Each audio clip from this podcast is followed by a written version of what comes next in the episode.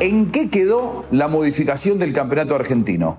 Esto de llevar la liga a 30 equipos, de subir dos más, que se anulen los descensos en este campeonato. Lo vamos a charlar con alguien que conoce en detalle el proyecto, que nos va a contar por qué la semana pasada se enojó Chiquitapia con los dirigentes del fútbol argentino y para cuándo se viene la modificación, que parece nadie la va a poder frenar. Lo charlamos con Daniel Casioli, un especialista sobre todo lo que tiene que ver con el mundo de la AFA aquí en Footbox Argentina. Juanjo Buscalia presenta Footbox Argentina, un podcast exclusivo de Footbox. Hablamos fútbol. Bueno, Dani, un, placer tenerte. Eh, ¿En qué consiste este, este torneo de 30 equipos del que tanto se habló la semana pasada y que ahora nadie más habla? ¿Cómo va, Dani? Bien, bien, Juanjo. Mira, eh, yo creo que eh, lo que muchas veces cometemos de error los periodistas es mezclar información con opinión. Vamos a tratar de dar todo lo que es información, después cada uno mete su opinión, si le gusta o no le gusta, eso lo determinas vos o la gente que lo ve. Y yo creo que está, está silenciado, eh, pero no es que no se va a hacer. Está silenciado, está oculto, porque no es momento de acelerar. De lo que a lo que se opuso Tapia en la reunión, eh, que, se, paró de mano, se, enojó bastante y le dijo si tienen que ser responsables, es que va a haber descensos. Eso es lo único que cambia de todo lo que se habló. Ahora, el campeonato ahora no se hace. Pero ahora tampoco se iba a hacer, si va a ser el año que viene. Lo que pasa es que si va a ser el año que viene, algunos, desde Orlando Espinosa, que es el presidente Banfield y el impulsor de la idea, Leito Atlético de Tucumán, que ahora está puntero, porque cuando empezó toda esta idea tenía miedo de descender, patronato, Aldo Civi, eh, la gente, el periodista, porque los dirigentes no se mueven, no, no, no, hacen relación en la AFA, así que no, no, Aldo Civi no tiene ningún peso. Puede sumarse a la, a la petición de otros. Los que corren riesgo son los que querían suspender el descenso. Ya Tapel dijo, de eso no porque también lo dijo, obviamente, no va a ser tan tonto, siendo Barraca su equipo candidato al descenso, suspender el descenso para que digan que lo suspendió por Barracas. Entonces, eso no corre. Ahora, eh, diciendo eh, que va a haber este año dos descensos como correspondían, el año que viene sí van a ir por el campeonato. Y te voy a tratar de dar algunas cosas, casi primicia o adelanto, porque lo averigüé anoche. Mira, y ni sabía que vos me ibas a llamar hoy. Este, así que todo tiene que ver con todo. La primera mitad van a ser los campeonatos como ahora. Primera División 28, el Nacional B seguirán 37. Primera mitad es primer semestre del 2023 con el formato Copa de la Liga. ¿Cuál va a ser el formato? No lo sé. Porque en esto que vos me estás preguntando es lo menos importante. Porque lo importante es lo que se viene.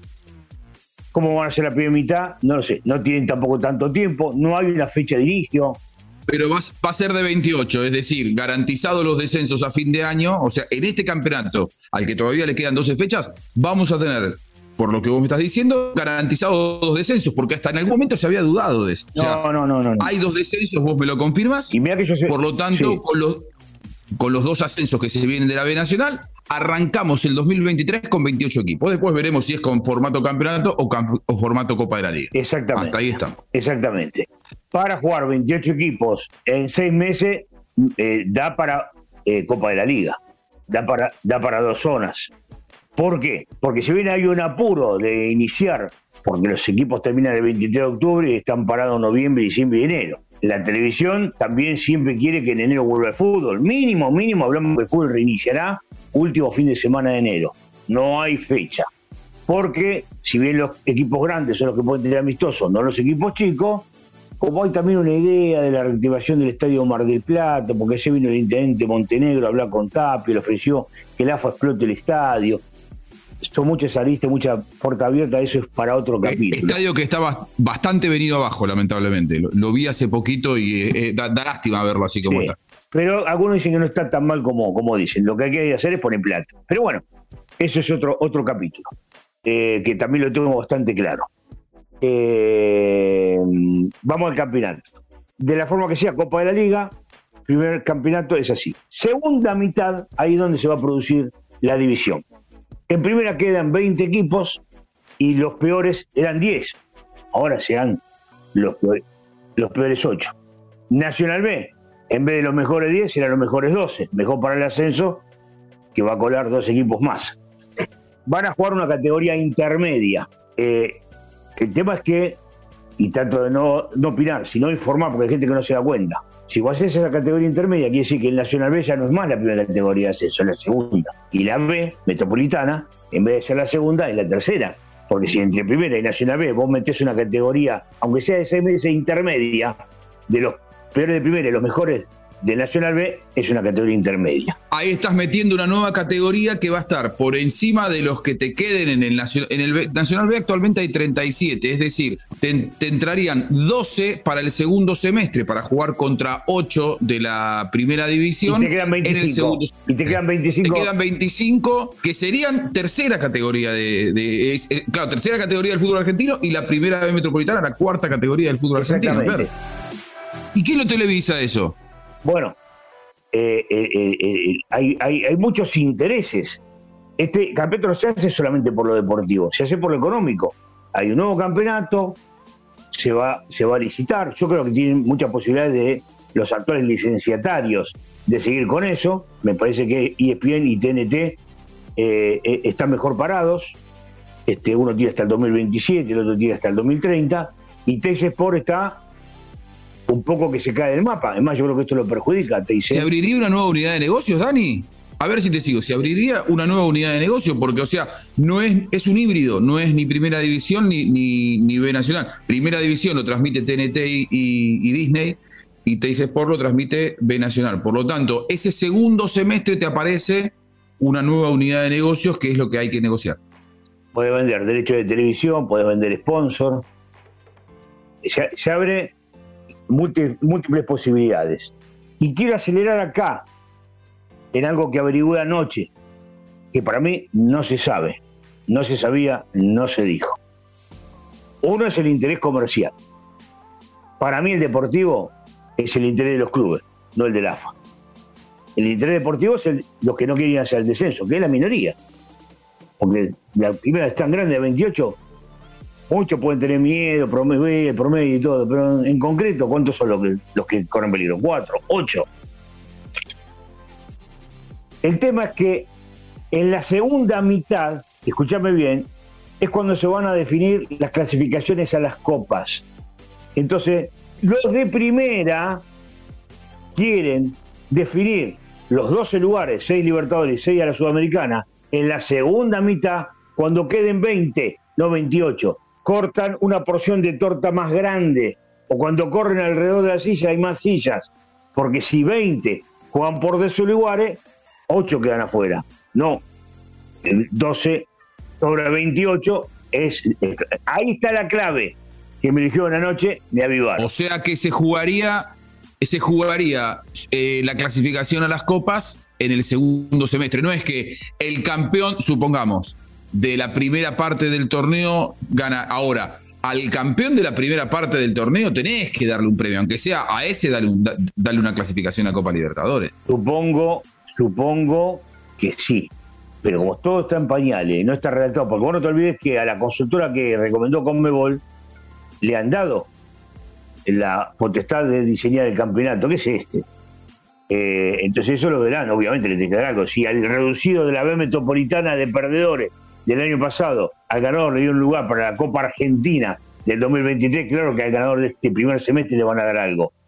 Bueno, en vez de 12 para 20, 11, serán 11 para 20, que en realidad es 11, más el que le salió campeón, sigue siendo 12 sobre 20. El concepto de lo que yo te expliqué, que las copas la definen los 20 que quedan en primera, es para tener que repartirse las posibilidades eh, entre meses. Quítale un cupo a la Libertadores, que sería el de la Copa Argentina, porque ahí también tenés, tenés otro, pero bueno, eh, también eh, saldrá de alguno de ellos, sí, saldrá de alguno de ellos.